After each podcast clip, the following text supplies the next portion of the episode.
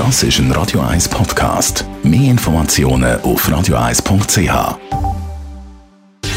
Gesundheit und Wissenschaft auf Radio 1. Unterstützt vom Kopfwehzentrum Irlande Zürich. www.kopfwww.ch Forscher, was die nicht alles herausfinden. Unglaublich. Wasser macht dick wird jetzt behauptet. Das kann doch gar nicht sein, sagen die Kritischer. Doch, doch, Wasser macht dann dick, wenn es Kohlensäure drin hat, laut den Forscher.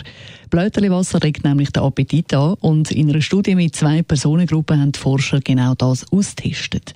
Die eine Gruppe hat stilles Wasser bekommen zum Trinken, die andere Gruppe eben Blöterliwasser und die Forscher haben dann eben festgestellt, dass die Personen mit dem Blöterliwasser über einen längeren Zeitraum an Gewicht zugelegt haben. Die Erklärung dafür, das Kohlendioxid, das im Blöterliwasser drin hat, sorgt dafür, dass im Körper vermehrt ein Hormon ausgeschüttet wird, das den Appetit anregt. Und die Personen, die also schon Blöterliwasser zum Morgen getrunken haben in dieser Studie, die haben dann im Anschluss sechsmal mehr von dem appetitanregenden Hormon im Körper gehabt, als Personen, die stilles Wasser getrunken haben zum Morgen. Darum kommen die Forscher dann eben zum Schluss, Kohlensäure macht auf längere Zeit tatsächlich dick.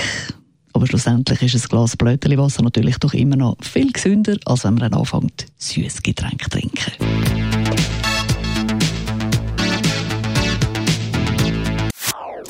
Das ist ein Radio 1 Podcast. Mehr Informationen auf radio1.ch.